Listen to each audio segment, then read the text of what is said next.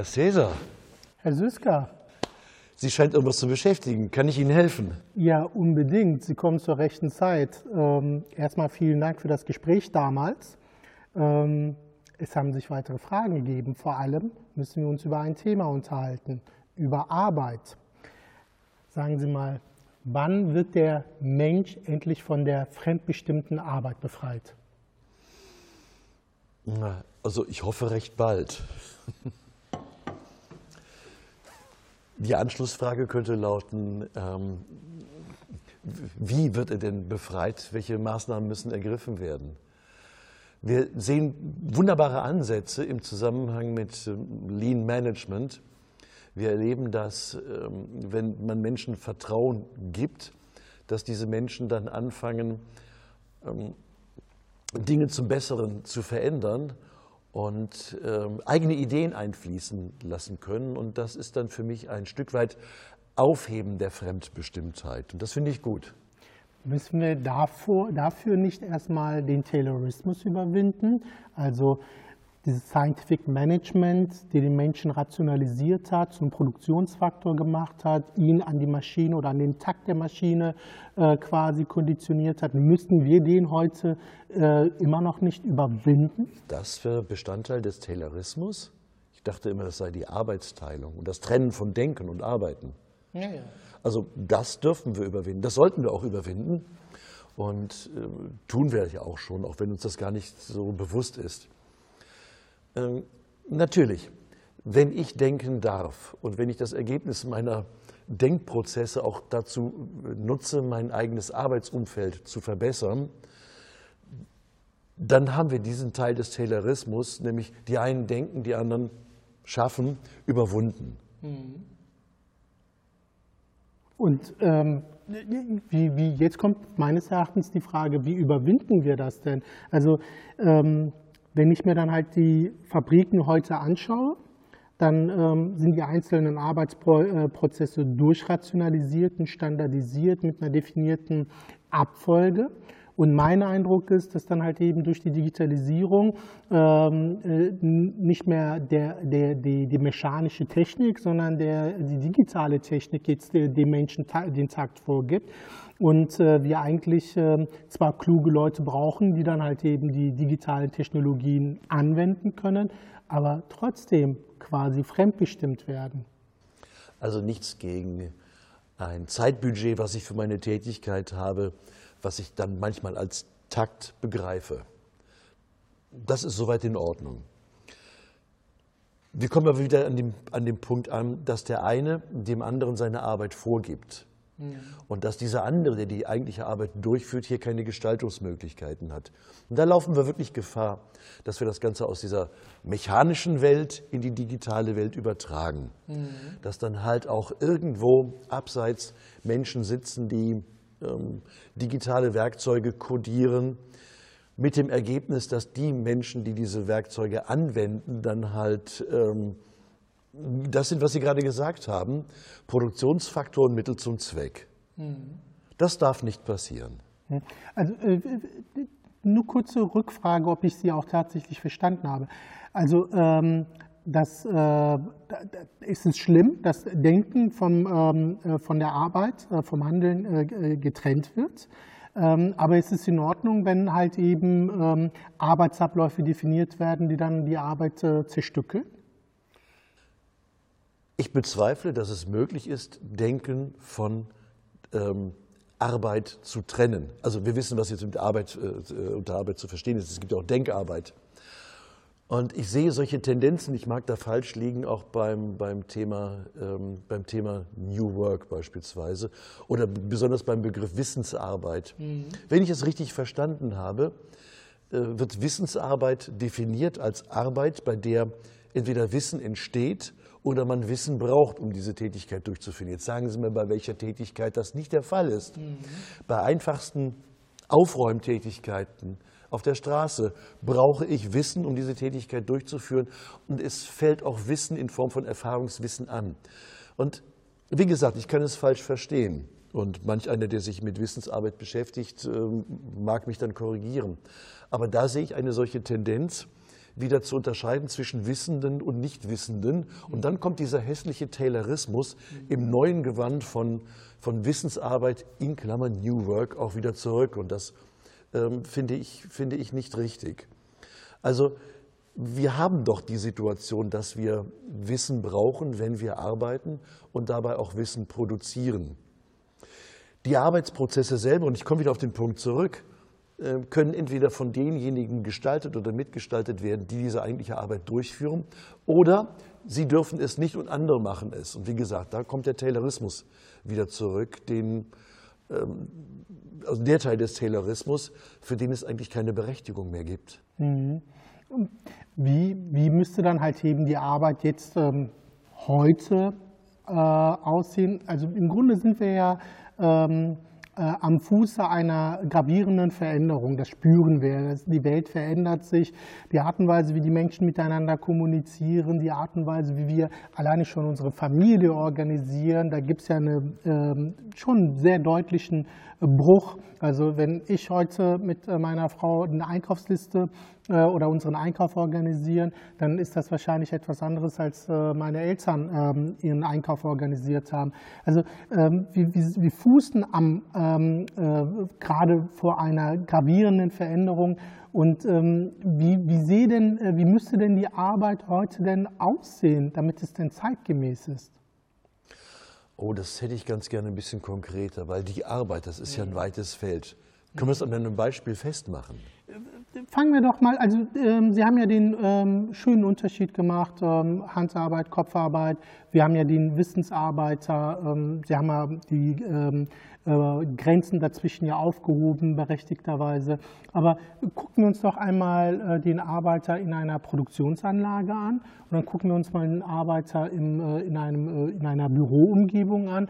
Und wenn ich dann halt den Arbeiter in einer Produktionsanlage schaue, dann stelle ich mir in der Vergangenheit, die steht an einem Fließband oder in einer Produktionsstraße und schraubt. Und äh, jetzt äh, kommen seine Gebrüder, Geschwister Roboter, Roboterarme dazu. So, und ähm, das äh, tut doch was mit den Menschen. Das verändert doch das Verhältnis des Menschen äh, zu, zu seiner Arbeit, wenn solche Maschinen dazukommen, diese sogenannten ähm, Assistenzsysteme. In der Regel ist nicht er es gewesen, der den Vorschlag geäußert hat, hier Assistenzsysteme, Roboter einzuführen, sondern das ist ganz klar Bestreben, ähm, Arbeit effizienter äh, durchzuführen, mit dem Ergebnis, dass menschliche Arbeit verschwindet und maschinelle Arbeit größer wird.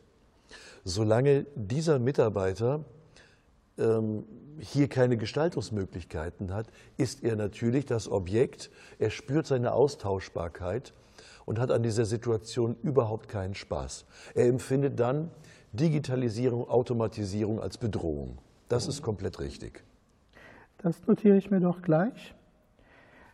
Also eine wesentliche Änderung müsste dann halt eben sein, dass der Mensch als Objekt äh, überwunden wird, dass der nicht äh, derjenige ist, der Anweisungen bekommt und diese ausführt, sondern er muss zu einem denkenden Teil äh, des Betriebssystems überführt werden. Also er denkt ja. Sowieso. Das, der Fehler besteht darin, dass man ihm das Denken oftmals verbietet. Ja. Also ich habe ein schönes Beispiel, vielleicht nicht aus der, aus der Produktion.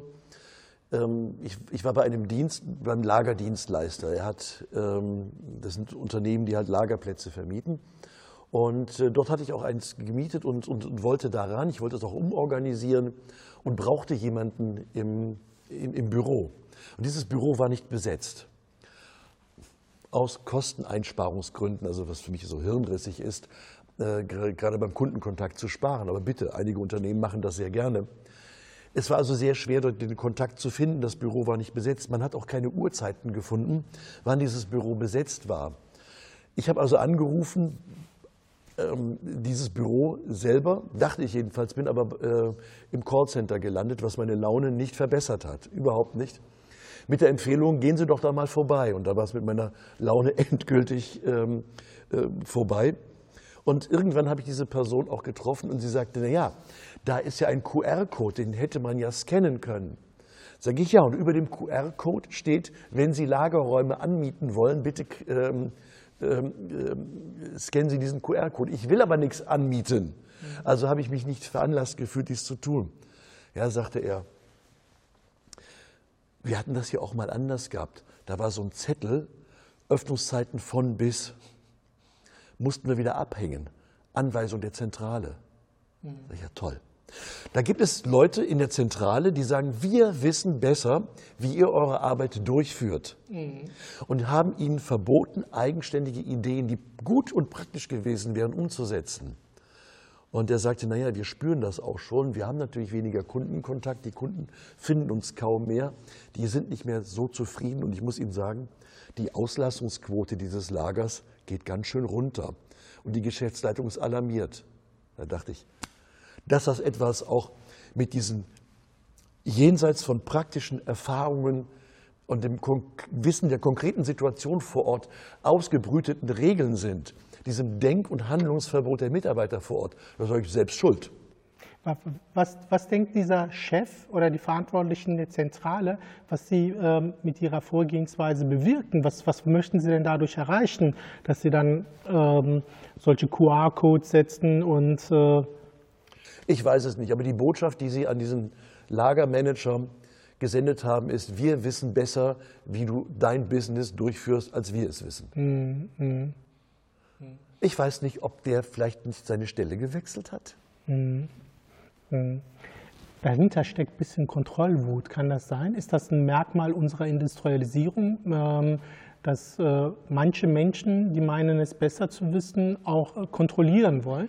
Ja, Kontrolle habe ich in diesem Fall nicht festgestellt, aber ganz klar dieses, wir machen Vorschriften, wie ihr zu arbeiten habt. Und das ist kein Einzelfall. Ich beobachte, dass immer mehr Menschen ihren, äh, in ihrem Berufsleben die Aufgabe haben, anderen zu sagen, wie sie zu arbeiten haben. Das können solche Dinge sein, zentral festgelegte, aber völlig unpraktische Regeln, ähm, wie Dinge zu tun sind, aber auch mehr und mehr ähm, Festlegung von Regeln in Richtung ähm, Compliance beispielsweise, ähm, in Richtung Durchführung von Audits und diesen ganzen Dingen. Also ähm, unser Berufsleben füllt sich allmählich mit Menschen, die gar nicht selber in Anführungszeichen wertschöpfend arbeiten, sondern anderen sagen, wie sie es zu tun haben. Mhm. Mhm. Die koordinieren, sie administrieren. Mhm. Dann setzen wir mal Kontrolle durch äh, Vertrauen. Also ähm, ja. ich, ich sag mal, ich formuliere das mal so. Ähm, ich formuliere das mal ein bisschen spitz. Äh, vielleicht haben die Leute in der Zentrale doch recht. Ist es nicht, wäre es nicht naiv, dann den Leuten, die dann halt vor Ort sind, Vertrauen zu geben, weil ähm, äh, die könnten dann halt eben die äh, verfügbare Zeit oder die Arbeitszeit für anderweitige Sachen äh, benutzen und so weiter und so fort. Und ähm, und so stellen sie dann halt eben sicher, dass äh, gearbeitet wird. Vertrauen, und zwar mangelndes Vertrauen. Mhm. Das spielt hier sicherlich eine Rolle. Und vielleicht auch ein bisschen Hybris. Wir wissen besser, wie es geht. Obwohl mutmaßlich von denjenigen, die diese Regeln erstellt haben, mutmaßlich, ich kann es nicht nachweisen, kaum einer mal als Lagermanager gearbeitet hat.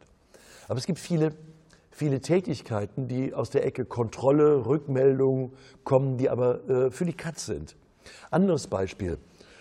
Ähm, vor einigen Monaten habe ich ein neues Auto gekauft und die Abwicklung ging ganz gut über die Bühne und zum Schluss wurde mir ein Blatt Papier ähm, rübergeschoben, ich möge bitte einen Feedbackbogen ausfüllen. Äh, Wie war der Kauf und sind Sie gut beraten und dieses und jenes, was man da so ausfüllt.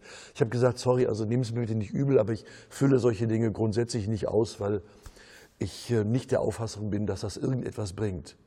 Mhm. Da sagt der Verkäufer zu mir, ich glaube auch nicht, dass das was bringt. Ich, okay, warum machen Sie es denn dann? Vorgabe von der Zentrale. Wir müssen bei jedem Verkauf müssen wir solche Dinge sammeln, damit wir dann halt auch ein Bild über die Kundenzufriedenheit bekommen. Und die Zentrale guckt die sich die an. Ja, sagt er, das ist ja das Lustige. Einmal im Jahr kommen die und gucken uns gucken den Ordner durch, ob da Feedbackbögen drin sind. Aber abgeleitet wird da nichts.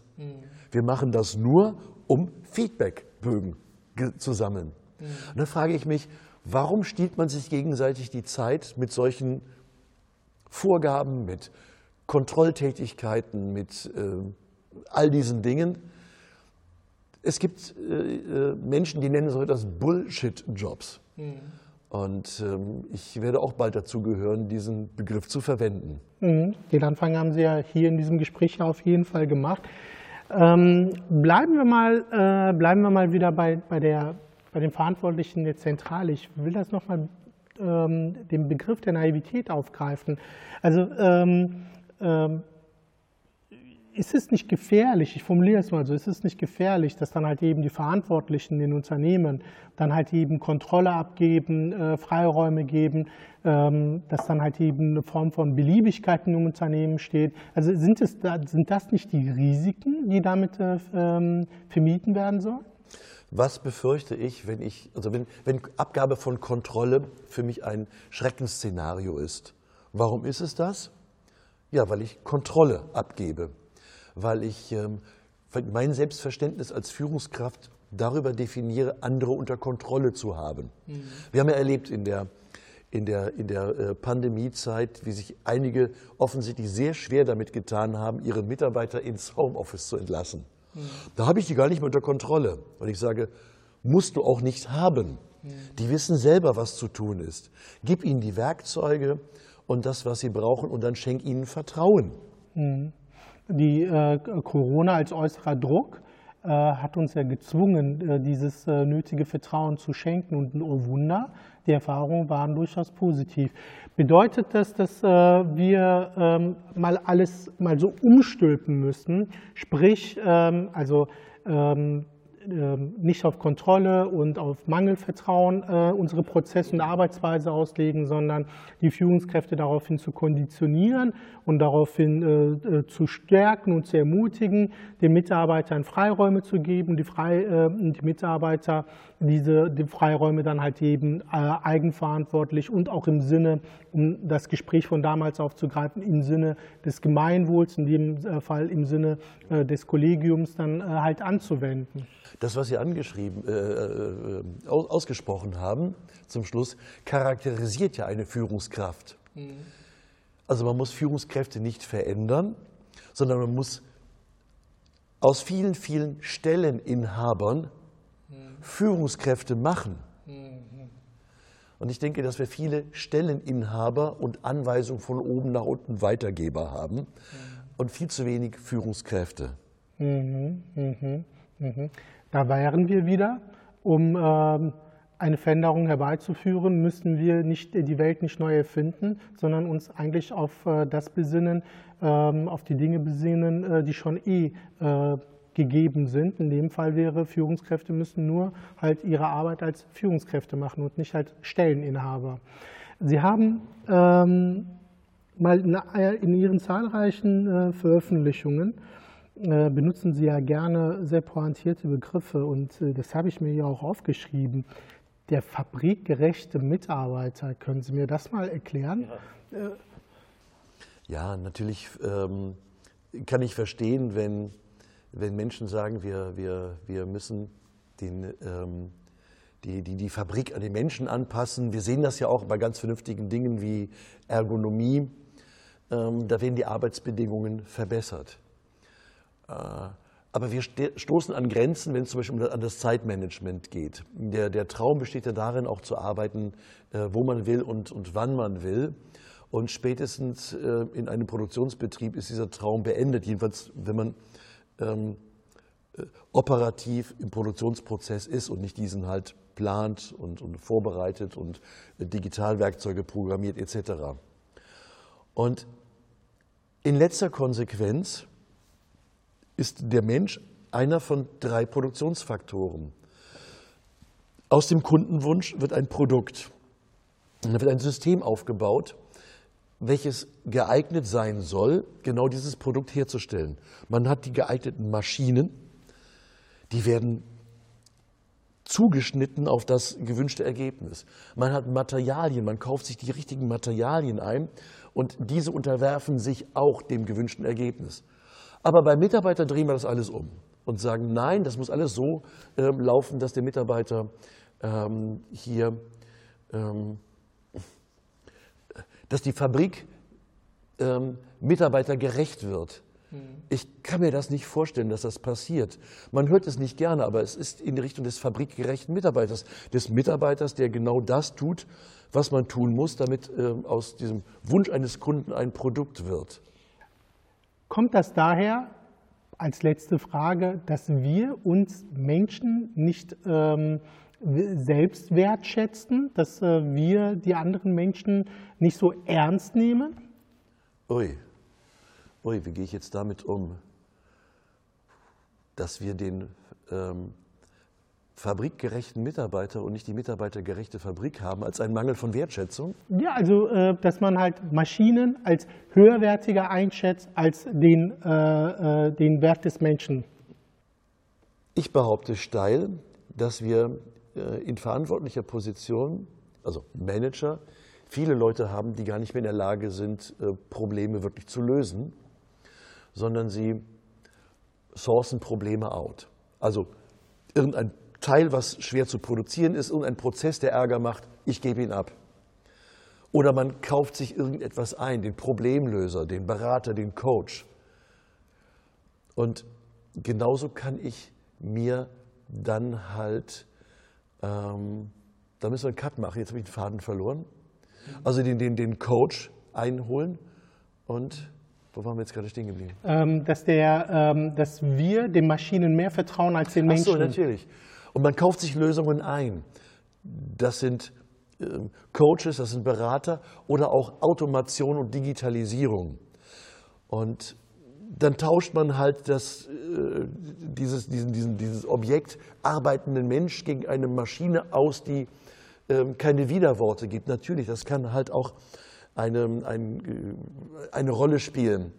Ich meine, dass wir viele führungsunwilligen Menschen haben, die jede Form von Technisierung und Digitalisierung als ähm, willkommenen Anlass nehmen, äh, vor ihren eigenen Mitarbeitern zu fliehen. Vor ihrer eigenen Verantwortung gegenüber den Mitarbeitern fliehen. Die sie möglicherweise nie gesehen haben. Cooler Gedanke.